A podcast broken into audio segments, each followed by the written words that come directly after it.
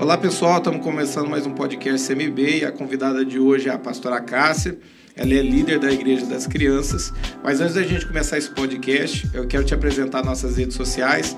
Nós estamos no Facebook como Comunidade Metodista de Brodowski, no Instagram como arroba Igreja CMB e temos dois novos canais no YouTube, um é o Corte CMB e o outro é o Nostalgia CMB. Então é muito importante você já deixar o teu like antes da gente começar aqui essa conversa e compartilhe esse vídeo. Vai estar nos ajudando muito para o engajamento do canal. Cássia, seja bem-vindo ao podcast MB. Obrigada, queria agradecer a oportunidade de contar um pouquinho da tudo que Deus fez até aqui, até hoje. Amém. Começa falando, quem que é a, a pessoa da Cássia? É, bom, eu tenho 34 anos, sou casado com o Gustavo, né? Tenho dois filhos, o Levi e a Esther. E hoje a gente lidera o Ministério Infantil, né? A Igreja da Criança aqui. Você lembra quanto tempo já que vocês estão na, na frente do ministério? Quatro anos. É, foi é, mais ou menos o que ele falou. Ele também é, ficou mais ou menos Quatro contando. anos, é desde 2019. Esse ano faz cinco anos. Mas você sempre se, é, se envolveu, né? Com, de, desde assim é, antes de você assumir totalmente, você já participava né, do Ministério de Criança? Né? Sempre. Né? Na verdade, quando a gente, a gente mudou para Brodowski em 2008, né? Em 2008 mesmo eu já comecei a participar, a ajudar, né? Que na verdade não era ainda é. a Igreja da Criança, era a, juntava, né, as crianças e tudo mais. E aí eu comecei a participar. E aí, em 2009, quando a Juliana Fossa assumiu, aí eu entrei junto com ela, né? É verdade, na Igreja da Criança. É. Aí, desde 2000 e 2009. É. Tá aí, já, já um bom já tempo. Já faz bom tempo. Começa falando um pouquinho para mim do teu... Da onde você é, se é conterrâneo de Brodós, se é de outro lugar, Não. de onde você é? Eu nasci em Bebedouro, né? A gente nasceu meio que corrido, não era para não era planejado, né, ter nascido lá, mas acabou que a gente nasceu lá. E aí a gente, eu morei até onde eu me lembro sempre em Ribeirão, né? Até... A família inteira nasceu lá. Ou não? Bebedouro? Não. Não. Não, Matheus, eu não lembro de onde que ele era. É. Minha mãe e meu pai é, viviam, né, em ele cidades e tudo mais. Por conta do ministério, é, né? Mas eu nunca me atentei a, a ficar lembrando, né? Mas é, que eu me lembre, é, a gente sempre morou em. Até onde eu me lembro. Eu lembro que a gente morou em Firminópolis e depois Ribeirão, que é até onde eu, eu me recordo. Aí vocês foram para Ribeirão. Você é gêmeas, né? Sou gêmeas, com a pastora Keren. Quem que é a primeira? Eu. É você? Hum, nasci é, primeiro, sério? um minutinho. Ah, é? Um minuto. Começa falando para a gente, você foi para Ribeirão Preto lá, e como é que, desde de, de, de criança, você já é é um de um berço evangélico, né? Já conhece Sim. a palavra, teus pais são pastores. Uhum. Conta pra gente como é que era isso, como é que era a questão de, desde pequeno, estar tá dentro da igreja, a, essa trajetória, como foi, pra gente conhecer um pouquinho do teu passado. É, como, como a gente nasceu no berço, berço evangélico, eu, até onde eu me lembro, eu, eu vivi dentro da igreja, né? Uhum. Nasci lá dentro e ali dentro a gente, a gente cresceu.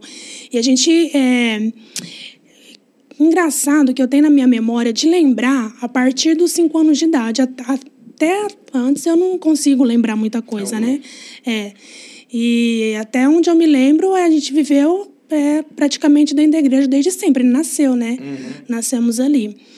E acho que é isso. A gente cresceu ali dentro, né? De, a gente morou em Ribeirão, ali nos Campos Elíseos. O teu pai era de frente da igreja. O teu pai era pastor de frente da igreja em Ribeirão ou não? Porque todas essas trajetórias que ele ia para lá e para cá, ele estava para ficar de frente com uma igreja, não era Sim, isso? Sim, é. Mas é isso que eu tô falando. É, meus pais eles se divorciaram quando eu tinha cinco anos. Ah, entendi. Então, para te falar assim, ah, você lembra para trás? Não, não lembro nada.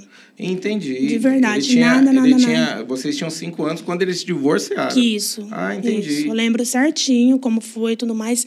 E a partir de, desse dia eu me lembro de tudo. Pra frente. Aí é só a convivência com a sua mãe. Só com a minha mãe. E como é que foi isso? Como é que você se lembra disso? Como é que era isso? A situação de vocês viverem? Porque eu lembro quando o Matheus veio aqui, que ele falou que ele também era muito novo. Ele me contou antes, por isso que eu tô... Eu, isso. Né, ele chegou a me contar antes, ele chegou a pegar essa fase, né? Para é. ele foi muito difícil. Uhum. Mas para você, como é que foi isso? Essa questão do, do, do divórcio em si, é, questão do, do pai estar tá longe, a mãe ali era sozinha. Uhum. Ele fala que ele até teve que assumir, né? Essa questão Sim. ali de... de de estar tá cuidando também e ajudando. Como é que foi isso? É, eu me lembro de quando ele, ele avisou, né, que eles iam divorciar e tudo mais. Lembro certinho desse dia. E eu falo que Deus me poupou muita gente de saber de muita coisa. Bom, eu falo por mim, né? Não sei, acho que o Matheus e a Keren pode ter sido que tem presenciado e, e, lembram de alguma coisa a mais, assim. Eu, eu realmente eu me lembro daquela data para frente. Uhum. E realmente foi muito difícil, né?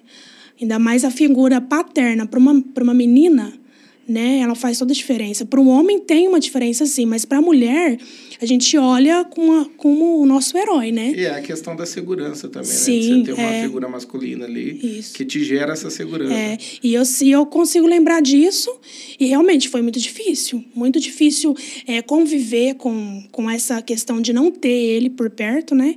Eu lembro assim, tem alguns flashes na minha memória de muito pouco, assim. Eu lembro de uma ou duas situações da gente junto, ele brincando com a gente, ele casado com a minha mãe ainda. Uhum. Mas são poucas coisas, assim, são muito poucas. Eu acho que, que eu não sei se fui eu que quis esquecer muita de coisa. Era um bloqueio, né? Sim. Ou realmente Deus permitiu que isso ficasse para trás, né? Só o pessoal em casa entender, é, teus pais separaram, né? Hoje eles estão juntos de novo. Isso. Mas ele ficou quanto tempo longe de, de casa? Doze anos. Doze anos. Aí Deus restaurou esse casamento. Hoje o ministério dele também já está reconciliado. Já há quantos anos? Você tem uma ideia?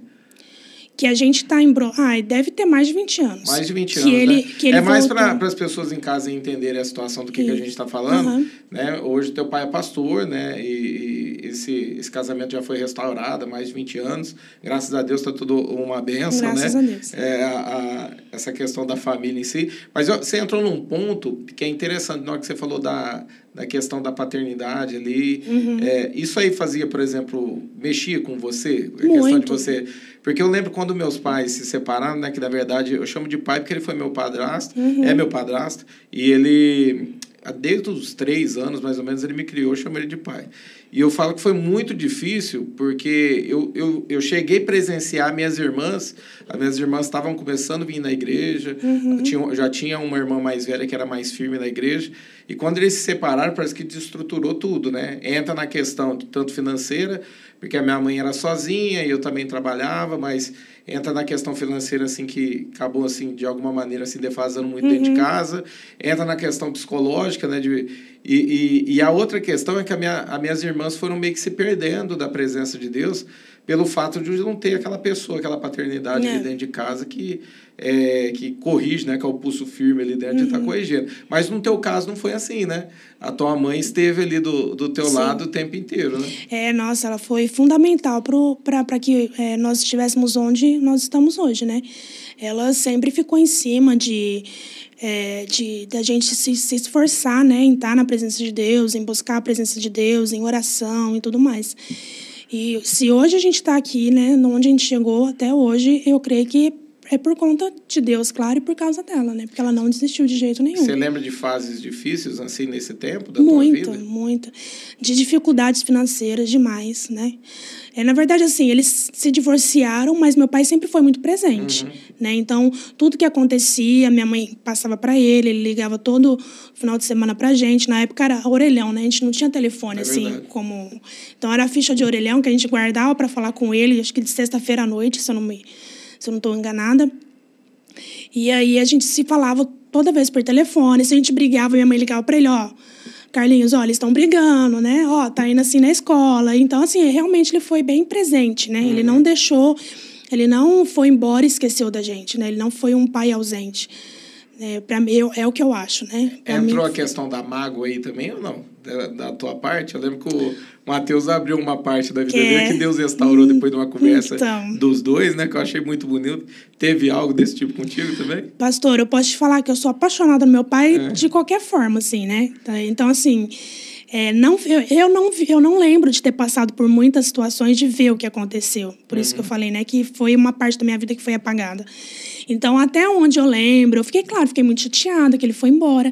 Só que eu acabei transformando isso, é, eu achava que era culpa da minha mãe. Hum, entendi. Então, eu achava, minha mãe, minha mãe mandou ele embora de casa. Entendi. Né? Até que eu fui entendendo que não, que não foi ela, né? E ela sentou com a gente, ela explicou tudo certinho. Mas eu nunca tive, assim, uma mágoa, né? Eu sempre perguntava para Deus, Deus, por quê? Eu sempre perguntava isso. Isso era, era uma dúvida que eu tinha, mas por quê? Mas também não ficava remoendo ali, né? É, pelo fato também, eu acho que da idade também, né? ah, acaba ficando meio aérea É. na questão da infância em si. Não, ou fala assim, o Matheus, ele pegou essa fase mais difícil, ele já Sim. era mais velho. ele É, eu acho que foi bem na época de. É, bem na época da, da pré-adolescência dele, né? De, de nove anos pra frente, né? Oito, nove anos. Mas pra mim, assim, eu não, não consegui ter mágoa do meu pai. Uhum. Né? Eu acho que a única vez assim que eu acho que eu fiquei chateado foi quando ele casou de novo, né? Ah. Que aí ele teve um outro casamento. E aí eu acho que eu fiquei mais enciumada, né, dele ter uma outra mulher do que raiva mesmo dele, alguma Entra coisa naquela assim. questão de ter uma, tipo, não aceitar porque você tem a tua mãe, né? Sim, É, né? Eu sei como é. Mas assim, é, é raiva mesmo, alguma mágoa, assim, eu acho que eu nunca tive dele. Não posso falar que eu tive, né? De repente, se, é, se você quiser conhecer um pouquinho a respeito do pastor Carlinhos, a gente tem um podcast que eu gravei com ele aqui. A história dele é muito bonita. Ele também teve um, um passado, né?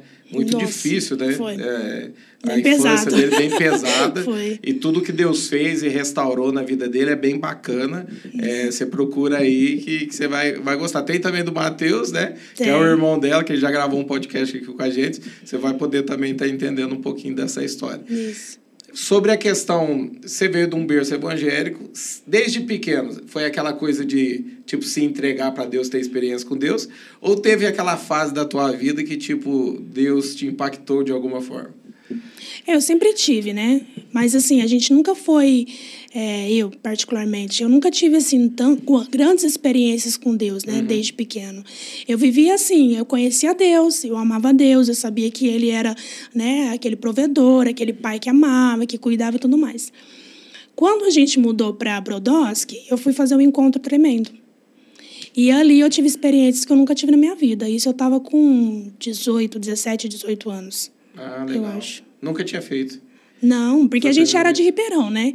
A gente mudou para Brodowski em 2008. Eu fui fazer um encontro, acho que em 2008 mesmo, ou em 2009. Então lá em Ribeirão tinha assim, até teve alguma coisa parecida, mas não era não era bem isso não, não era igual aqui encontro. não. É, não era. E aí quando eu vim para cá que eu fiz um encontro, eu tive comecei a ter experiências e sonhos e Deus começou a se revelar através de sonhos, né? E foi algo bem marcante a partir dessa data, né? de- dessa época. Eu, eu falo que eh, meus pais eles voltaram, né? Eles, eles casaram novamente quando a gente mudou para Brodowski. Ah, tá. E eu falo Verdade. que daqui para frente Deus começou a trabalhar na minha vida de uma forma sensacional, assim. Eu comecei a ter experiências com Deus, comecei a, a ter sonhos, visões, assim, a partir desse momento, né? É, eu lembro que eu acho que é mais ou menos isso aí mesmo, de 2008, porque eu cheguei a fazer meu encontro, acho que foi de 2004 para 2005. Uhum. É, foi nessa época, mais ou menos, que eu também voltei para Jesus, que eu estava afastado dos caminhos dele fazia uns sete anos. Uhum. E eu lembro quando vocês chegaram, e o que chamava atenção na igreja, eu acho que só tinha vocês, que eram, tipo assim, gêmeos, assim, de ser parecida, né? É. Porque tinha a questão, assim, de ter os casais, né, que eram gêmeos, mas nunca... É, tem as tatas, né? Que é a, É verdade, a as Nayara tatas, é e a verdade. Tinha, é, verdade, elas- tinha elas- elas. E, e, e eu lembro dessa fase, quando vocês chegaram e chamou atenção, foi por esse fato. Então foi mais ou menos por aí mesmo. Uhum. É, foi em 2008. Você consegue narrar algumas experiências que você teve no encontro assim, que te marcou? Vixe, foram muitas. Eu, eu, eu nunca tinha ouvido Deus realmente falar comigo audível, assim, né? No encontro eu tive. É, em todas as ministrações. Eu lembro que é, a gente, é, durante o intervalo, né? Acaba, a gente estava comendo alguma coisa e tal, e eu ficava num canto só chorando. Eu não conseguia parar de chorar. Era algo assim, era algo. Parecia que o Espírito Santo estava me tomando, sabe? O tempo todo ali. É aquela coisa que você sente que você tá cheio e só quer derramar na Nossa, dele. era. era só, eu só sabia ficar sentada no cantinho sozinha, assim, chorando. Eu chorei muito, muito, muito. E eu lembro até que um dia antes de fazer o encontro, eu fiz junto com meu irmão, né? Com o Matheus. Ele fez, era separado, né? Aí ele foi fazer e eu também. E aí eu lembro que a gente brigou feio um dia antes. Eu falei, nossa, eu tenho certeza que alguma coisa lá vai acontecer. Porque eu lembro que eu até quebrei um prato no chão de tão nervosa que eu fiquei com ele. E ali Deus, é, não parece, mas eu era muito nervosa. Ah, é? Muito nervosa, sim. É, foi bem nesse, nesse tempo que Deus começou a me quebrar mesmo, né? Eu, era, eu achava que, que tudo era culpa, né? Que, que acontecer errado era, é, era porque eu era muito nervosa, era porque eu era muito estressada. E quando eu fiz o encontro, ali Deus começou a me tratar, Deus começou a realmente me quebrar.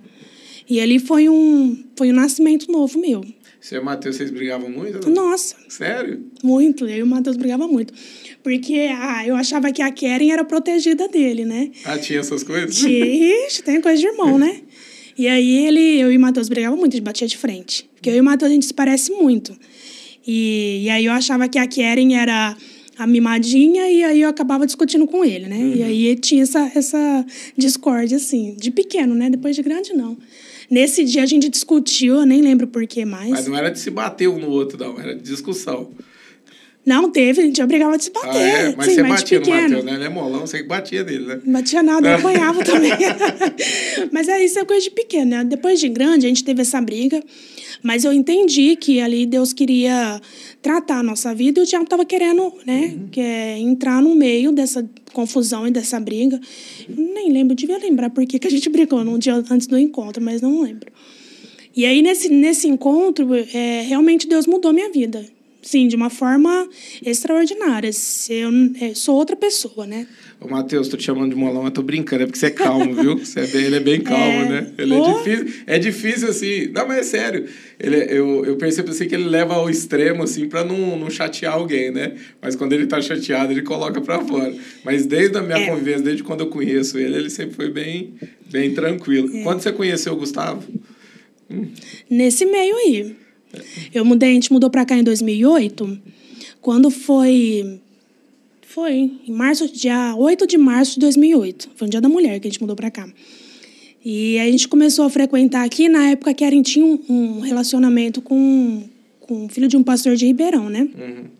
E aí ela continuou ficando indo para lá e eu fiquei aqui, né? Não, não tava nem não quis nem ficar indo para lá mais.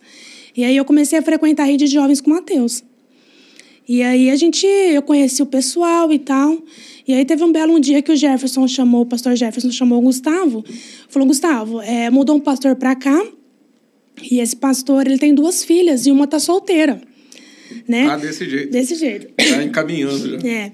E aí ele falou assim, ó, tem, eles precisam pintar um apartamento lá. Na época, o Gustavo era pintor, né? Uhum vai lá ajudar o pastor e aí você já aproveita que ele tem uma filha que é solteira, a outra não, mas tem uma que é. E aí passou, ele não achou a casa e tudo mais, e aí a gente começou a frequentar a rede de jovens. Num belo dia, a gente está todos sentados na rede de jovens, né, num, num círculo. Aí ele me chamou, ele falou, Cássia, perto de todo mundo. Eu falei, né, fiquei vermelha na hora. Você tá gostando de alguém? Eu falei, não. Ah, desse jeito, desse assim, jeito. Direto. Você tá gostando de alguém? Eu falei, não. Ele falou, então gosta de mim. Eu falei, gente, que menino abusado, né? E a gente começou uma amizade aí, começou a conversar e não tinha interesse nenhum nele, uhum. de verdade, nenhum, nenhum. E aí ele foi conquistando aos pouquinhos. Primeiro conquistou minha mãe, né? Que ele, minha, meu pai, ele, ele comprava as coisas no final de semana, salgados, essas coisas, e chamava o pessoal da, dos jovens para ir para lá, né? Uhum. Para ver filme e tal. E aí a gente acabou se conhecendo mais e relacionando tudo mais. E o Matheus era seu método? Vixe, o Matheus ficou com ciúmes. É sério? ficou. Aí, Mas tá vendo? Agora você viu que ele não, você era mais protegido das ah, irmãs. não era não. Mas assim, é, nessa época, é, o Matheus, ele, é, ele não teve tantos ciúmes, né? Porque eu sempre tive muito assim comigo. Se, se for alguma pessoa que meu pai, minha mãe e minha família não aprovar, eu não, eu não vou ficar discutindo, uhum. não. Porque eu sempre tive muito temor a Deus, né? Então, eu pensava assim, bom, eles são... É, boca de Deus para minha vida. Então, se eles falarem que não, não. E tem a questão também do Mateus ter assumido essa questão dentro de casa, né? De Sim, ajuda, de cuidar. Eu lembro quando eu conversava muito com ele, até hoje ele é muito responsável em tudo. Muito. Eu, eu não lembro de ter pegado uma fase do, do Mateus, assim, desde quando eu conheço ele, que ele, ele foi uma pessoa irresponsável, muito sério. Uhum. Eu, eu até achava ele sério demais, porque eu sempre fui muito brincalhão. E eu tentava, assim, às vezes, assim, e ele era muito sério. E depois é. que eu é. fui entendendo que foi essa, essa questão dele ter entrado, né, como a pessoa que estava suprindo, né, essa situação do teu pai Sim. de ter saído e ele entrou mesmo para poder cuidar, né, uhum. a questão de cuidar dentro de casa, cuidar de vocês. É. Não, o Matheus, ele é um homem admirável, assim. Uhum. Até hoje ele tem um cuidado com a gente, uma preocupação. Ele liga para perguntar, né, ah, vocês estão bem, estão precisando de alguma coisa? Até hoje ele é assim, né?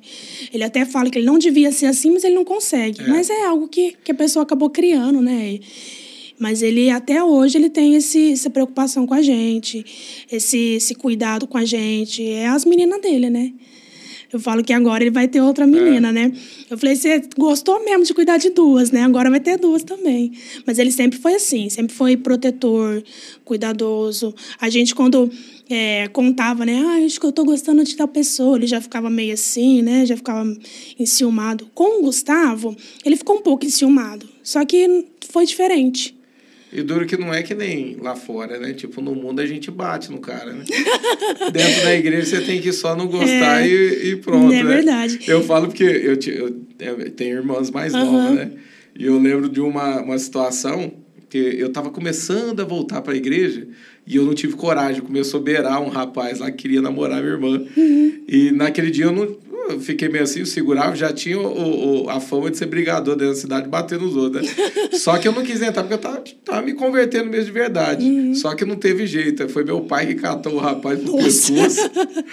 o rapaz sumiu. De, não. não era uma, uma boa pessoa, o rapaz sumiu. O Matheus, ele era ciumento, sim, mas com o Gustavo foi realmente totalmente diferente.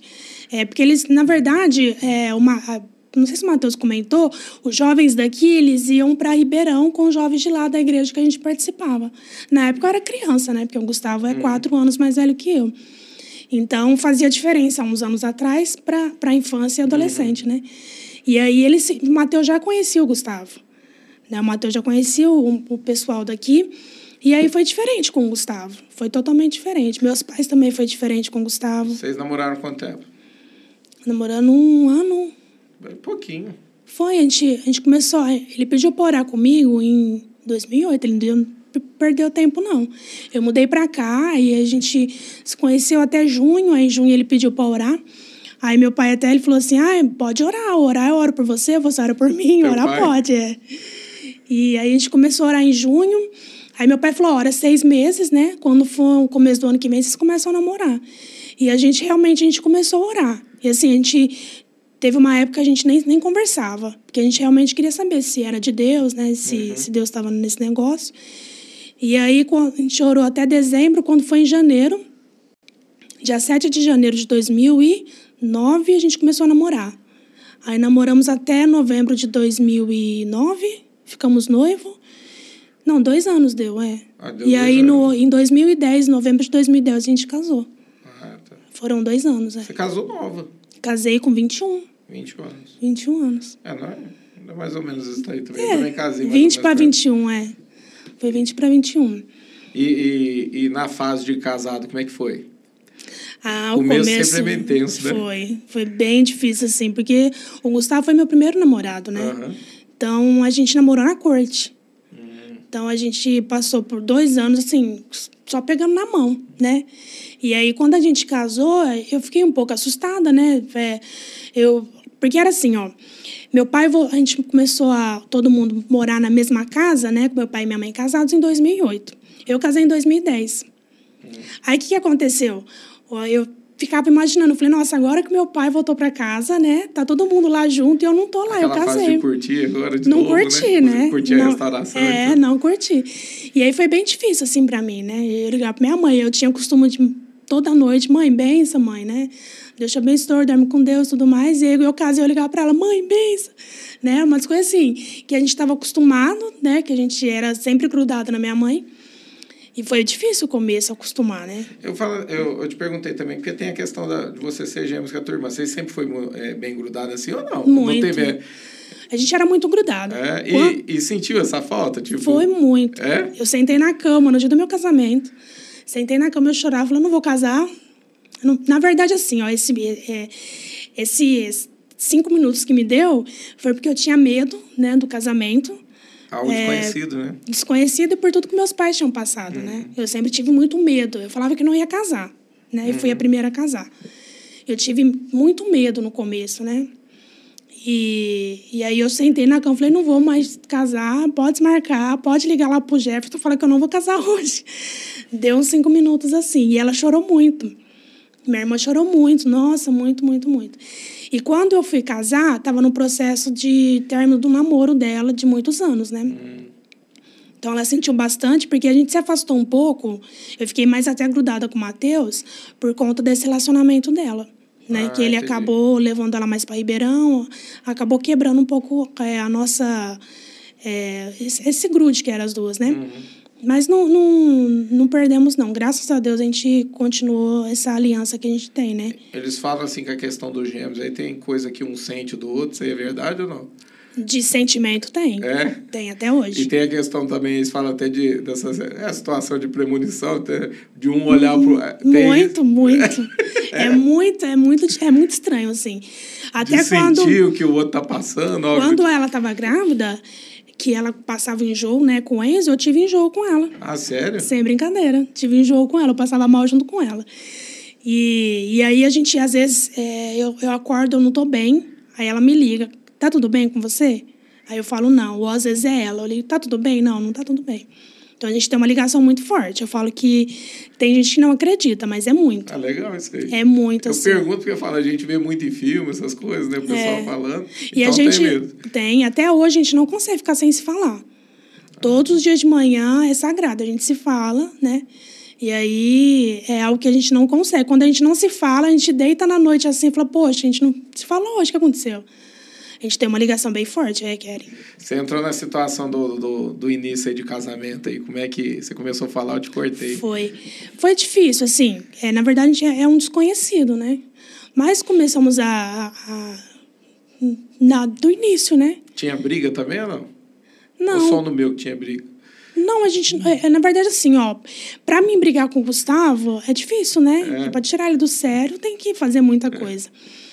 E, na verdade, eu acho que eu mais senti, porque logo quando eu casei com ele, ele começou a estudar aviação. E aí eu ficava sozinha em casa à noite. E aí aquilo lá me dava uma agonia, uma coisa ruim, né? E eu não queria que ele fosse, né, fosse me deixar sozinha. Mas briga assim, não. Acho que eu senti nesse aspecto, né? Mas meus pais moravam aqui também, então eu não ficava, eu acabava indo pra lá e tal. Mas briga mesmo não. Vocês lembram, vocês lembram de fases difíceis no casamento? Teve. Quando a gente fez. Logo quando eu casei, eu sempre quis ter filho, né? Sempre foi o meu sonho, sempre amei, sempre fui apaixonado por criança. E aí a gente. Eu fiquei, a gente ficou tentando e a gente não conseguia. Fazia os exames e nada, e nada, mas eu tinha a promessa que Deus ia me dar, né? E aí quando foi. Quando fez seis anos que a gente casou, eu engravidei do Levi. E há um ano antes de eu engravidar, o Gustavo começou assim a, a perder o foco, né? A perder a, a fé, a perder a Ah, ele dessa fase. É. E foi muito difícil, assim, para mim, né? Porque eu via que ele estava se perdendo. Mas eu tive uma coisa sempre comigo, assim, que eu não ia deixar o meu casamento acabar. Então eu falei, Ele, ele fala que eu acho que, não sei se foi uma promessa que você recebeu, você casaria com um pastor, eu não lembro. Se Foi algo mais ou menos do tipo. E você sempre batia em cima dessa promessa, né? Sim. Eu tive um. é, foi isso mesmo? Eu Foi. sempre. Ele falava assim: ó, eu recebi uma pala- palavra que eu ia casar com um homem de Deus, que ia ser pastor. Era isso mesmo? na verdade, até, ele até contou isso aqui, né? É. É, teve um culto de, um- de uma garagem de uma casa, uma senhorinha que a gente que era amiga da minha mãe. E aí ela falou, falou, ó, um pastor de fora veio e falou, olha, eu tenho uma, uma palavra para vocês duas, chamou eu e a Karen. Falou que a Karen teria é, se envolveria com pastoreado e tudo mais, e, e eu também, só que eu seria mais pro lado da música. Falei, impossível, minha voz, né? Porque, para quem não sabe, né? Todo mundo pergunta. Eu tenho um. Eu fiz uma cirurgia do coração e aí eles lesionaram a minha corda vocal Ah, tá. quando eu era bebê. E aí ficou essa voz rouca, né?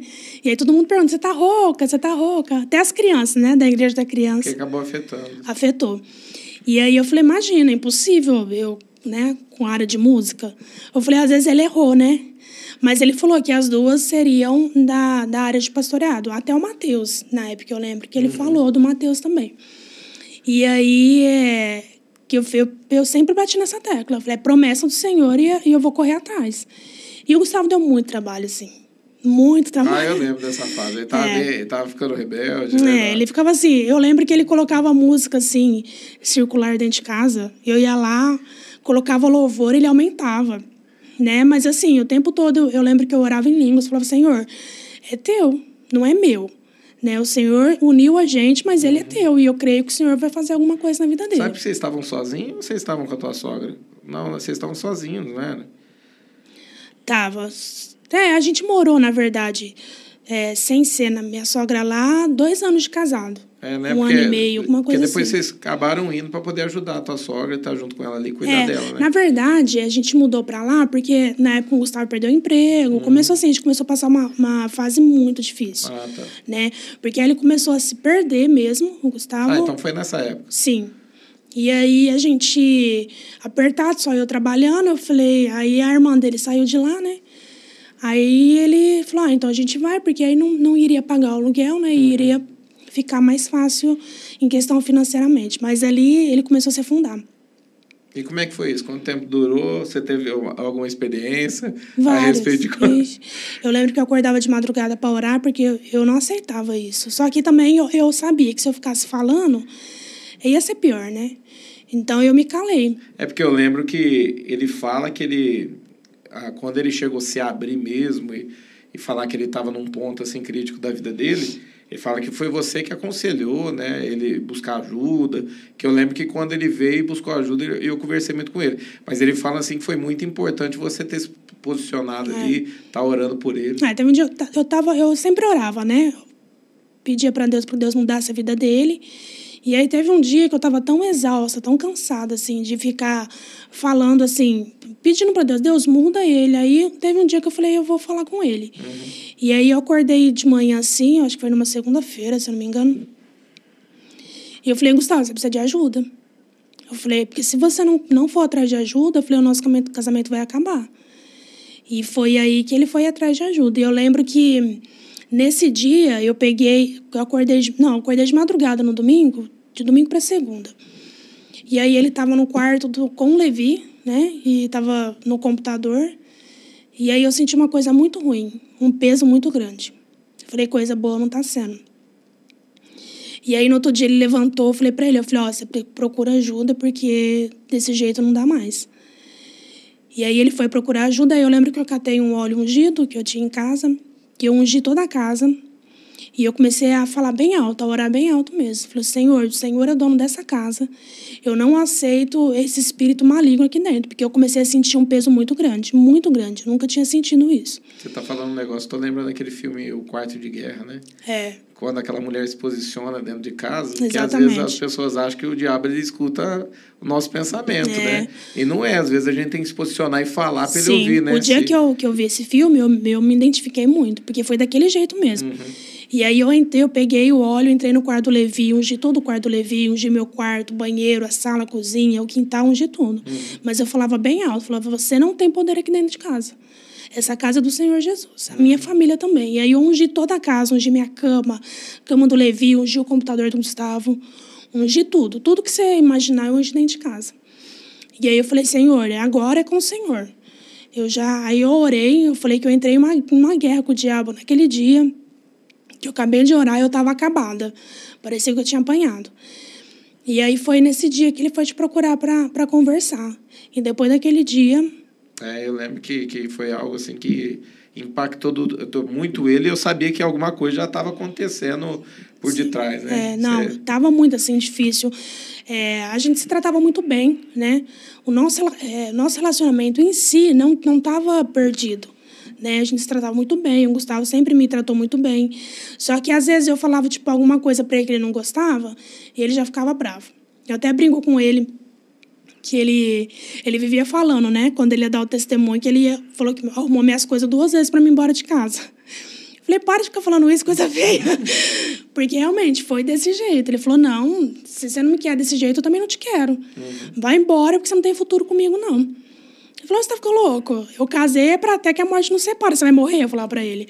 Porque eu É, não vou tem- morrer ainda. E tem aquela questão também de você não aceitar o que você passou, né? De quando era criança. Sim. Questão do divórcio dos seus pais. Porque eu sempre falei isso, pastor. Eu sempre falei que eu nunca ia passar por aquilo. Eu Uhum. nunca aceitei isso. Falei, Senhor, não aceito. Né? Independente de tudo que aconteceu na minha família, eu não aceito que seja é, menos que, que aquilo que o Senhor sonhou para mim. Uhum. Né? E eu sempre falo assim, que, que aquele negócio de seus pais andaram, você correrá e teus filhos voará, é o que eu tenho para minha vida. Né? Então, meu, meus pais andaram, eu tô correndo e meus filhos vão voar. E aí eu tinha isso para mim, eu- meu casamento não vai acabar. Até onde eu estiver aqui, eu vou. E, e o nosso relacionamento em si, a gente não tinha problema, a gente não brigava. Né? O Gustavo, ele, até onde ele tentava ser romântico, ele era do jeito dele, né? Uhum. Eu sempre fui até mais, ele até fala que ele mudou muito por conta por conta disso, de eu ensinar ele a ser mais carinhoso, né? Mais atencioso. Ele fala isso mesmo, ele né? E ele mudou muito, muito, muito, muito. Ele era, eu lembro dele assim, quando ele era, ele era mais revoltado. Muito, um revoltado. Dele, assim, muito bravo, muito fácil. Ele era bem secão, assim. É, até falei para ele esses dias, eu falei, nossa, como que você mudou, né? Que você tratava as pessoas de uma outra forma. Hoje ele é mais carinhoso. Então, trabalhando com criança, né? Uhum. É. Então, a gente vê que realmente é um outro Gustavo mesmo. Ó, vamos entrar numa área a respeito de ministério. O que te atrai? As crianças. É. Eu falo que eu sou apaixonada, né?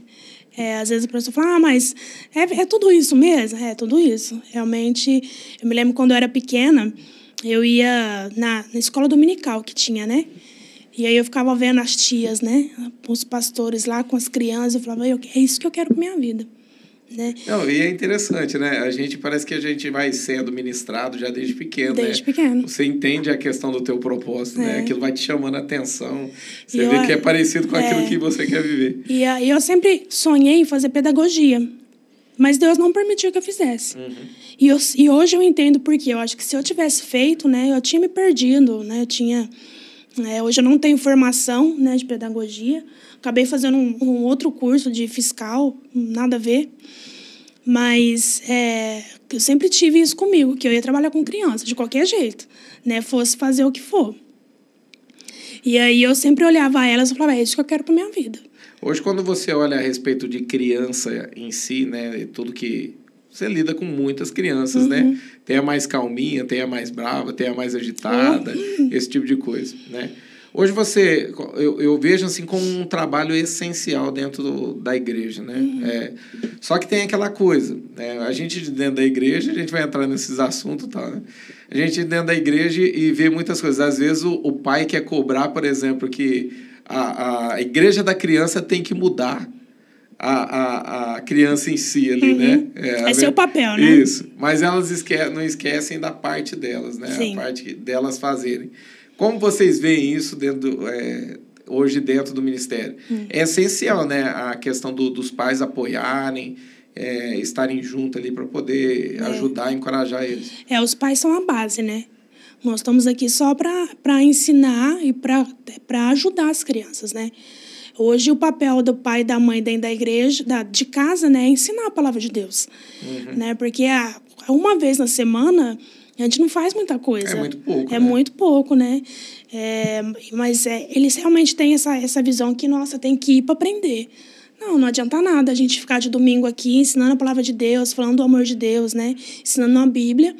Chegar em casa, eles não vê, os filhos não vê o pai orando, né? Eu ia entrar nesse ponto. Jejuando, buscando a Deus, de nada vai. Eu ia entrar nesse ponto, porque eu falo assim que a melhor formação que você pode dar para uma criança, para ela conhecer a Deus, é, não é você forçando a criança a fazer nada, é não. você vivendo e ela te vendo, né? é. né? Ela te olhando. A questão do, do pai e a mãe quando pega numa Bíblia e vai ler dentro de casa, quando sabe que o pai e a mãe são uma, é uma mulher e um homem de oração, uhum. e eles vão olhando aquilo e vão se identificando a, vi, a viver, né? É, ter essa experiência com Deus. Eu falo porque a gente escuta muita coisa, né? Escuta muita bobeira, né? Ah, mas parece que não está adiantando. É. é, tá ali na, na igreja da criança e não está acontecendo, né?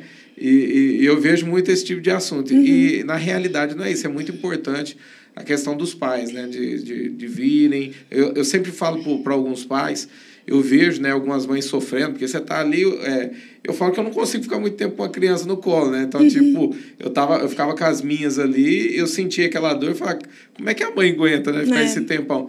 E, e eu sempre falei para minha esposa, eu falava assim, ó, entra lá. É, eu lembro que teve uma época a gente revezava, eu vinha dos dois cultos. Uhum. Então, é, na parte da manhã eu ouvia a palavra, eu vinha no culto da manhã, da noite ela vinha junto comigo.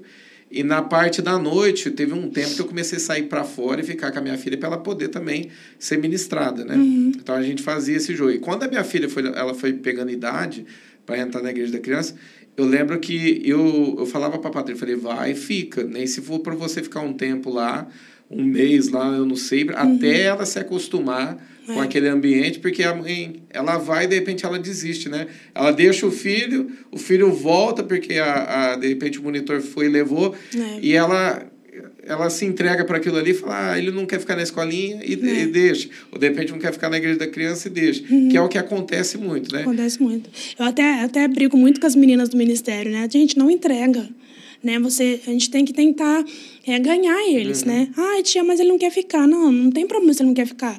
Chama ele de canto, né? Domingo, domingo passado eu estava com, com as crianças e aí umas três, tia, eu quero minha mãe. Tia, eu posso com a minha mãe, né? E aí são aquelas crianças que estão indo na transição da, das, da sala mai, dos maiorzinhos, né? Chama de. A, a, os menorzinhos é escolinha? É o maternal. É escolinha ou maternal? O maternal, maternal. É, o maternal, que é de quatro, de quatro a cinco, né? Aí temos de seis a nove e de dez a 14. São três salas à noite, né? Ah, tá. De manhã a gente não tem ainda, porque ainda funciona a teologia, uhum. a gente uhum. acaba ficando sem As sala. As salas acabam ficando ocupadas. É, né? Mas à noite a gente tem três a salas. A igreja da criança, qual é a idade? É de 4 a 14. Ah, de 4 a 14. Né? Dividir na sala de 4 a 5, 6 a 9, de 10 a 14. Hoje o que tem acontecido também, e eu acho bacana a gente falar, é a questão da entrega das crianças hoje para buscar a Sim. Deus, né? Ter experiências. Você, poderia falar para a gente assim, algumas experiências que você chegou a ver nessa, nessa busca? Porque eu vejo assim que às vezes vocês colocam até alguma criança ali para poder fazer o louvor, né? uhum. né? E apaga a luz, e as crianças têm se entregado muito, têm tido uhum. visão, experiência com, com Deus ali. Pastor, eu preciso te falar que, que esse, isso tudo começou desde 2009, né? Que é essa geração do Mateus Scandiuzzi, uhum. né? Do, do Israel, é, da Lohane. Que hoje são líderes da e pastores, Mabel, né? Isso, são essa geração que começou daí, né? Então eu falo que a gente aprendeu muito com isso. E eu acho que é por isso que hoje está assim, né? Uhum. Porque a gente carregou uma bagagem. É, só, só voltando um pouquinho, em 2009, quando eu entrei no ministério, eu fiquei a 2009 até de 2009 até 2015. 2015, quando o Tiago faleceu, não, ele faleceu em 2000, é, em 2015 ele faleceu. Quando ele faleceu, a Juliana procurou a gente e falou: Olha, é, eu estou saindo, né? Agora é um tempo que eu preciso sair e tudo mais. Queria saber se vocês queriam assumir. Eu senti que não era o tempo. Falei que agora. Eu estava grávida na época. Eu falei: Não, agora eu não vou ficar, porque agora eu preciso, agora é minha família, né? Meu primeiro ministério. Uhum. E aí eu saí do Ministério Infantil. Eu fiquei de 2016 até 2019, 2018 sem, sem ficar no ministério mesmo, depois que eu voltei isso. Mas nessa época, de 2009 a 2015, foi a época dessa geração que hoje são pastores, são líderes, uhum. né? E desde lá já tem isso. E o mais legal que hoje, por exemplo, acho que o Mateus, essa galera aí que foi ungido mais cedo, que é o tem o uhum. Lucas também, tudo. São os pastor, a geração de pastores mais novos que a gente tem Sim. aqui no, no ministério, né? Uhum. Porque a maioria foram ungidos mais velhos, né? Sim. E esses, esses agora são assim, a geração mais nova que a gente tem de pastores que estão vindo. É, são, são vários. São a Amanda Versese, a Camila Versese, o Túlio, são dessa época, né? uhum. né? O Israel, a Giovana, a Lohane, a Mabel. Então, são, são essa geração que antes eram. Então, eles já estavam nesse processo. Foram ali que eles aprenderam isso, uhum. a buscar a Deus. Tinha dia que a gente ficava, eles ficavam derramados na presença de Deus nos cultos, né? E quando a gente fala derramar, é para as pessoas entenderem que está em casa, é chorar mesmo, né? Chorar, jogado no chão Ficar mesmo. Ficar jogado né? no chão, Sim. alguns joelhados e chorando, né? Sim. É, é isso que a gente tem visto, tem uhum. presenciado desde esse tempo é um, um, despertamento sobre as crianças assim fora do normal. Sim. Né? É, eu lembro que eles, eles é, qualquer pecadinho que eles confessavam assim, que pra gente não era tanta coisa, né? uhum. né? Mas eles chegavam, contavam. Eu lembro que Mateus, foi a primeira disciplina que deu pro Mateus fui eu. Ah, é? foi. Pastor Mateus. Pastor Mateus, é. E aí, ah, qualquer coisinha eles eles sabe, eles rasgavam o coração. Ó, oh, tia Cássia, eu preciso confessar, uhum. né? E a gente olhava, era tão pouco pra gente. Mas para eles era uma coisa muito uhum. grande, porque eles estavam aprendendo ali, né? E hoje é uma geração que está aí. Então, assim, valeu a pena, né? Tá, fazer todo esse trabalho. E hoje a gente está vivendo a mesma coisa. E é tão legal isso, porque a gente, a gente fala para eles: olha, sabia que o pastor Mateus um dia foi criança daqui? Ah, legal, bacana. Né? E a gente mostra, e eles veem né, na, na, nesses futuros, né? Que eles podem ter futuros também, que eles podem ser futuros pastores, né? Que eles podem estar no louvor, que eles podem. O Elias, na época, também era, né? E hoje está é, tá no Ministério de Louvor. Verdade. Então eles olham, eles veem as crianças, eles veem que as crianças de antes hoje são futuros pastores, né? São líderes de ministério. Hoje eu, eu acho interessante que às vezes eu agora não, né? Porque eu tô, tô mais aqui na igreja, estou em tempo uhum. integral aqui. Mas quando eu trabalhava em Ribeirão, que eu era empreiteiro, às vezes eu sentava na hora do almoço e ficava compartilhando experiências que aconteciam dentro da igreja. Pessoas assim que, que são lá de fora, que não conhecem a respeito de, da presença de Deus, né, uhum. tal, ter essas experiências. E eu falava de crianças que eram batizadas no Espírito Santo, que oravam em línguas, que, que oravam, né, pelas pessoas. Eu acho, eu acho que tem uma foto, eu, eu, eu acho que eu devo ter ela guardada até hoje, que eu lembro de um, isso há uns uns seis, sete anos atrás, uhum. de, eu sempre sentei do lado do pastor Jefferson ali, e às vezes as crianças vinham, ele estava sentado, e eu lembro que às vezes ele estava sentado por conta da coluna dele que tinha travado, uhum. um dia que ele não estava bem, eu lembro de duas crianças que chegaram, crianças mesmo, chegaram e colocaram a mão sobre a cabeça dele Sim. e ali a pessoa ali foi feliz de tirar aquela foto naquela hora ali, das crianças intercedendo e oravam e eu escutava do lado, mesmo com som, e elas intercedendo pela vida do pastor, e elas deviam ter o quê? Eu acho que em torno de oito anos, nove anos por aí colocando as mãos sobre eles, um orando em línguas e o outro orando e ministrando. E, e eu contando isso, as pessoas, ah, sério isso? Eu falei, é. sério, isso acontece lá no meio da, da, da Foi igreja. essa época. Teve uma época que as crianças oravam para as pessoas casarem, para as pessoas serem curadas. Então foi um mover muito grande. É verdade. As crianças iam orar, né, para é. as pessoas que estavam enfermas. É. E hoje a gente tem vivido isso também. É, no, no congresso de carnaval que teve, é, as crianças sentiam a necessidade de orar umas pelas outras. A Alice me falou, a Alice estava é, lá e falou, minha filha. E foi assim, foi um derramar muito grande. E aí teve um pai que entrou na, na no tabernáculo ali e a gente estava finalizando já o culto, as crianças todas orando em língua, chorando. E aí o pai falou assim, nossa, eu cheguei aqui com uma dor nas minhas costas. E eles foram orar pela, por ele, ele foi curado na hora. Olha que legal. Então, assim, são, é, a gente vê, né? como que as crianças hoje elas estão com o coração aberto, né? E voltando à pergunta que você me, me fez, é, nós, nós somos responsáveis sim, né? Uhum. Como, como, como pastores de crianças e tudo mais, só que isso começa dentro de casa, né? Eu, acho, eu achei muito bonitinho. Eu tenho o Levi de sete anos e o Gustavo nesse processo, né? De toda semana separar de dois a três dias para fazer jejum. E ele sempre vê, né? Porque ele sempre me avisa, ó, oh, hoje eu não vou almoçar e tudo mais. Não fica falando muito, né? Pra... Porque a gente também não deve ficar soltando uhum. ao vento, né? Mas aí ele comentou comigo, aí no outro dia o Levi levantou para ir para a escola. Mamãe, hoje eu tô de jejum. Ah, é verdade, ele compartilhou isso é, comigo. É, mamãe, eu tô de jejum, então hoje eu não vou comer. Eu falei, sério, filho? É, mamãe, eu tô de jejum. E aí, primeiro, antes, ele começou a perguntar o que era jejum, né? E especulando, né? E a gente sentou com ele e falamos para ele o que, que era, no outro dia ele falou. Então, assim, ele, as crianças, elas são a, a nossa continuação, uhum. né? Então, tudo aquilo que a gente faz, eles fazem também. Verdade. Eu achei bonitinho uma criança domingo falou assim, tia, o Deus, né? Ele tratou desse jeito, tia, mas o Deus. E eu, num momento, eu parei, eu falei, gente, tá, tá, tá tratando Deus como o Deus, né? Não, aí eu fui comprar assim, aí fui saber o que ele queria perguntar e tal. Mas hoje a gente tem uma dificuldade muito grande com as crianças em relação a isso. Porque a gente ensina, só que dentro de casa está faltando muito isso. Né? Muito dos pais mostrarem que realmente quem é Deus. Tia, é verdade que, que, a, que Eva foi feita de Adão? Hum, né? Então, uma criança de sete anos perguntar para mim isso, de certos pais dentro de casa não estão é, ensinando realmente. Né? né? Então, é, isso, isso tem que ser feito, porque a gente aqui ensina num domingo. Né? E eu falo para o Gustavo que o meu desejo era ficar a semana toda ensinando.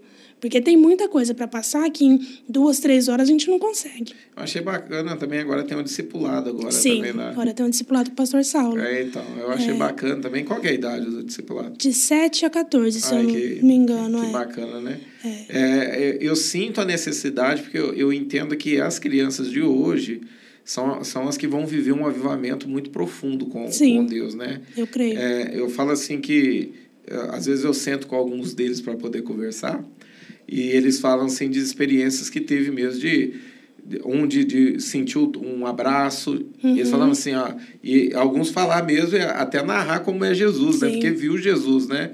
E eu olho isso eu falo cara eu não a gente olha por si só e fala assim eu nunca tive uma experiência dessa, né? E elas já de pequeno tendo essa experiência, é. o Senhor está forjando essas crianças, né? Sim. né? Está preparando essas crianças para algo intenso. E isso eu acho muito lindo. É, domingo veio uma mãe conversar comigo e falou assim: ah, eu preciso compartilhar algo com você. Meu filho estava na cama dormindo, e aí ele acordou do nada assim, ele veio para minha cama chorando muito, falou: "Mãe, eu preciso confessar meu pecado" sabe? era coisa mínima, sabe? Uhum. Só que ele chorava tanto, houve um arrependimento tão grande na, no, no coração dele. E eu falei para ela, eu falei, olha, Deus tem pressa em que as crianças elas se realmente se arrependam, para que elas vivam o avivamento, para que elas desfrutem daquilo que Deus tem para a vida delas, uhum. né? Uma criança chorar arrependida assim, ela ela soluçava de chorar. Né? Então a gente vê assim que realmente Deus hoje ele tem uma pressa em que as crianças é, porque elas têm muito que ensinar pra gente, né? A gente, a gente fica vendo elas tendo é, essas experiências. Fala, né, que a gente tem que ter o coração como dele. Sim. É o que eu falei para a mãe dela. Eu falei, ah, é esse coração que a gente tem que ter. Eu falei, glória a Deus que ele está se arrependendo, né?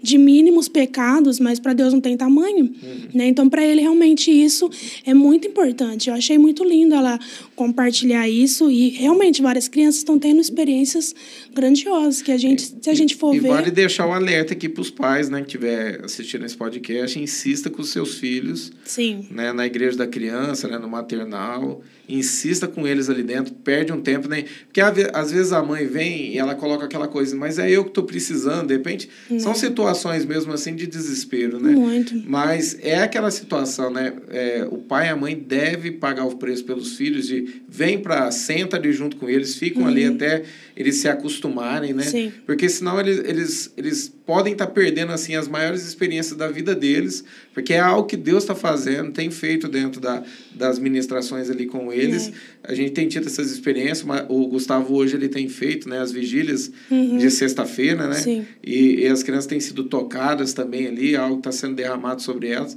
E, e os pais estão perdendo a oportunidade de deixar os teus filhos serem uhum. ministrados por Deus ali. Eu sinto o Espírito Santo fazendo algo poderoso. Muito.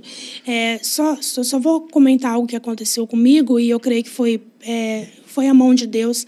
Durante a minha gestação com a Esther, é, eu tive alguns, algumas intercorrências de sangramento, né, de descolamento de placenta, de placenta prévia, e aí eu tinha que ficar totalmente em repouso. Uhum. Né? E eu sempre tive ministério infantil assim, eu ia, eu fazia, né? E foi um tempo que eu parei. Eu até falo que isso aconteceu na minha vida para Deus levantar realmente um Gustavo. Uhum. E eu parei durante quatro meses para mais, acho que cinco meses deu. Eu fiquei numa cama que eu não podia levantar, então eu não podia assistir os cultos, eu não podia, já vindo assim, né, da pandemia, que foi 2019. É, começou em é, 2020, né? É, 2000, 2020 é eu tive um sonho que que a gente estava num, num lugar que parecia um, um aquário assim. E aí tava eu, Gustavo e meu pai. E aí Deus, e aí começou a subir uns, uns corpos assim, sabe? E aí vinha uma voz e falava assim: "Esse é o ano do cavalo amarelo". Ah, eu lembro, você mandou esse sonho. É, lembra. E é esse ano, o ano do cavalo amarelo. Que ele iria julgar os homens de barba, né? Isso, é eu o ano lembro, do juízo, o ano do juízo de Deus sobre os homens de barba. É, eu lembro. E aí aconteceu a pandemia e foi logo quando a gente assumiu o Ministério Infantil. Não, e eu lembro que naquela época também, na hora, mexeu muito comigo, estava crescendo uma, uma situação dentro do Brasil de um pastor que se levantou aí, é que ele não soube, assim, eu acredito que ele não soube como lidar com a situação, Sim. porque foi muita coisa uhum. que veio, né? Mas é, ele começou a é, ser o centro de, de, de igrejas, de membros de igrejas, ele recebia todas essas denúncias né, desses pastores que estavam adulterando, estavam roubando, estavam é. cometendo pecados, até é, pessoas que estavam no altar e cantando, é, assim, conhecidos no meio gospel, né, uhum. que, que ministravam louvor, é algo do tipo. E, e eu lembro desse sonho por conta disso. Eu falei assim, é muito forte, porque foi um tempo mesmo que, que, que chegou para conserto, né? É. Parece que o Senhor deu um reset ali na, na situação para começar novamente. E, e eu lembro dessa situação onde Fala, você falava no sonho é. que esse sonho o Senhor estava vindo para julgar trazer justiça né, sobre é. os homens de bar. Representa o sacerdote. Sim, né? é, Deus sempre falou muito comigo através de sonhos, né? E aí foi nessa época que teve essa pandemia toda. E aí o Gustavo, a gente tinha acabado de assumir o Ministério Infantil. O Gustavo já sabia, né, como é que funcionava e tudo mais. Porém, quem já tinha passado por tudo e vivido por, por, por né, sabendo como é que era, era eu. Uhum. E aí passamos, e aí quando foi o ano passado que eu tive todo esse processo, o Gustavo teve que assumir né, o Ministério Infantil sozinho. Teve a Edjane que ajudou muito ele, que entrou bem no começo, antes de eu descobrir que eu estava grávida, ela voltou para o Ministério Infantil depois de um tempo. Mais as meninas que ajudavam, que ajudou muito o Gustavo. Só que eu parei, né? E aí eu ficava perguntando, Deus, por que, que eu parei? Que eu creio que foi nessa época que Deus levantou o Gustavo. E eu lembro que eu pegava no pé dele nessa época, hein? Que ele ficava bravo Foi. comigo, porque eu falava para ele, ele falava assim, eu tô cuidando da minha esposa, que eu tô é. não sei o quê. Eu falava, Gustavo, vem, vem para cá. É, e... Eu pegava no pé dele e fazia ele vir. Foi, eu lembro que até teve um dia que ele falou assim, ó, eu vou entregar o ministério, porque ficou tudo para ele realmente, né? uhum. né? E aí ele falou, vou entregar o ministério, tô lá conversar com o Jefferson agora. E aí eu peguei e falei, só pra falar, tava da cama, falei para ele, falei assim, ó, não faz isso. Falei, Deus não pediu para fazer isso. Uhum. Falei, quando ele pedir, ele falou, você vai saber e eu vou saber, agora não é hora. E fiquei quieta. Ele saiu de casa, pegou o carro, saiu. E eu fiquei em casa orando. Falei, Deus, o que, que eu vou fazer? Eu não podia ficar nervosa, né? Porque eu tava com risco realmente de perder a Esther. Então eu, eu fiquei assim, fiquei, tentei me acalmar. Eu lembro que eu coloquei um louvor e fui orar, deitada ali na cama mesmo. E aí ele voltou, e aí Deus falou com ele, até usou a vida da, da Tata, né? A Tata mandou uma cesta lá para casa com um recado, vai ficar tudo bem. E aquele dia Deus falou muito com a gente. Então Deus levantou o Gustavo a partir do ano passado, uhum. né? Que as crianças começaram a ter um salto assim de crescimento em Deus. E eu entendi o porquê, né? Porque eu estava à frente e o Gustavo estava atrás. Ah, tá, entendi. Né? Então aí Deus começou a levantar. Hoje, questão de posicionamento, né? Sim. O senhor estava pedindo algo dele. Sim. E aí eu entendi, eu falei, não, vou ficar quietinha, né? E aí até ele foi ministrar numa igreja com as meninas, com a Edjane com as meninas, do. Eu não lembro quem, que, que igreja que foi, acho que foi da Cidinha, não lembro. Ele foi ministrar para as crianças lá, ele nunca tinha feito isso. Né? Então foi, sobre, foi muito sobrenatural lá. E Deus começou a levantar ele. E na, quando eu entendi isso, meu sangramento cessou. Olha que legal. Cessou, parou, não tive mais. Eu lembro que meu último sangramento foi no dia do casamento do Mateus. No dia, no dia, bem no dia mesmo. E dali diante eu comecei a entender que Deus estava no negócio, que Deus ia cuidar dela. É porque né? você passa uma situação assim bem difícil, né, de alguém que poderia ter perdido, Muito. né, a, a criança e Muito. Deus sustentando ali. Né? E você entende que foi isso? O Senhor estava posicionando ele no, no, lugar dele. O, quando eu quando eu antes de eu descobrir que eu estava grávida da Esther, em 2021 eu entrei no emprego. Né? Eu falei, eu vou começar a trabalhar. O Levi já está grandinho, o Gustavo trabalhava em casa. Eu falei, fica com ele em casa enquanto eu vou ajudar né? Uhum. Na, no, no financeiro de casa. E aí comecei a trabalhar. Depois, passado um ano certinho que eu estava na empresa, o Espírito Santo começou a falar comigo não é você que sustenta a casa, você não precisa ajudar, né? Quem, quem faz sou eu. Uhum. E nisso, assim, Deus fala comigo todos os dias. Um dia eu até vi o, o Chapolin, ele parou, eu trabalhava do lado da casa da Keren Miguel. E aí ele parou com uma sacola cheia de coisas para os meninos da Keren, né? Que ele sempre faz isso, né? Acho muito bonitinho isso. E aí ele parou lá e Deus falou assim comigo: tá vendo? Eu provei, eu tenho, eu tenho a provisão. E naquele dia eu falei, ah, é hoje. Aí sentei com, com meus ex-patrões, conversei com eles, chorando assim, falei, olha, eu preciso parar, eu preciso cuidar do meu filho, né? Não é momento de eu ficar aqui. E aí quando eu saí, numa semana na outra, eu descobri que eu estava grávida. Nossa, bem desse jeito. Bem assim, foi bem numa semana para outra. E aí eu descobri que Deus estava começando a querer começar a fazer alguma coisa, né? E aí eu, eu abri mão do emprego, para ficar em casa, aí descobriu que eu estava grávida e tudo mais, e aí começou a acontecer isso. Com dois meses de gravidez, eu comecei a ter esses, essas intercorrências, né? De ficar uhum. internada, né? Mas de, de tudo isso, eu sabia que Deus tinha um propósito. Até conversando com a pastora Emily um, um tempo atrás, ela falou, Cássio, eu, eu, também acho que é isso. Eu acho que Deus quer levantar o Gustavo. É. E foi exatamente isso. Deus levantou ele de uma forma... Ele mudou até mais do que ele tinha mudado, né? Tava muito assim. É, eu acho que Eu parar foi para ele se levantar. Não, e hoje o, o trabalho que ele tem feito com as crianças assim Sim. é né, fora do, do normal. É uma benção, uma benção. Eu fico vendo assim, falando para quem não tinha jeito com criança, né? E aí até a Estherzinha nasceu antes do tempo que ela, eu, ela, ela nasceu, eu estava com oito meses. Era para ela nascer em dezembro, nasceu em novembro. Né? Então, porque era hora de eu voltar. Então, eu ficava assim, dentro de casa, eu não acredito que eu não vou poder ficar com as crianças, né? Não acredito que eu não vou, né? Enfim. Mas Deus estava no. Deus sempre está no negócio, né? Quando ele está é porque vem coisa boa aí. Ô, Cássio, eu queria agradecer pela tua presença, pelo bate-papo, você poder estar tá aqui. O trabalho de vocês hoje é, eu falo assim, é muito bonito o que vocês fazem, Glória o trabalho de vocês é, como Deus tem conduzido o Gustavo. Eu estou de perto, né? Uhum. Eu tenho presenciado, tenho visto tudo isso. Uhum. Eu sei que Deus vai fazer algo tremendo na vida dele. Eu falo assim, Amém. assim, esses dias eu entreguei algo para ele, eu falei tava, eu tava orando e eu vi Deus abrindo as portas para ele, assim, para ele sair ministrando essa questão de crianças, né? Ai, e eu achei, eu, eu, eu, achei muito bonito, assim, o que o Espírito Santo tá fazendo na vida dele. É. Eu sei que tem para fazer ainda mais. Uhum. Mas antes da gente encerrar, deixa uma, uma mensagem para quem tá em casa, olha para essa câmera e fala pro pessoal em casa. É, primeiro, pastor, eu queria agradecer, né, o pessoal do Ministério Infantil que trabalha com tanta excelência, com tanta responsabilidade, né? E o que eu quero dizer para vocês é, né, o Senhor ele tem pressa para que nós alcancemos aquilo que ele tem sonhado para nós, né? Basta a gente abrir o coração, uhum. né? Em questão das crianças, pais, não deixe as crianças ficar fora.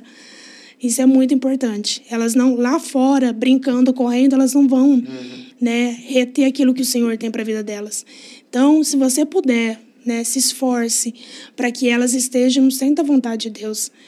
E mesmo que elas achem ruim, né? Ficar ali, ah, mas eu não gosto de ficar na igreja da criança. Incentive, né? Seja um incentivo, seja você dentro da sua casa um testemunho vivo da palavra de Deus. Seja um sacerdote realmente que mostre o teu filho o caminho certo. Para que amanhã você não tenha que buscar ele lá fora, né? Verdade. Então, se ele está brincando lá hoje, então a gente tem um momento de diversão com as crianças, na igreja da criança. Então, eu sempre falei isso, não deixa. Não quer ficar na igreja da criança? Põe sentadinho do seu lado. Alguma coisa ela vai aprender ali também do, do culto, né? Mas, e não desista.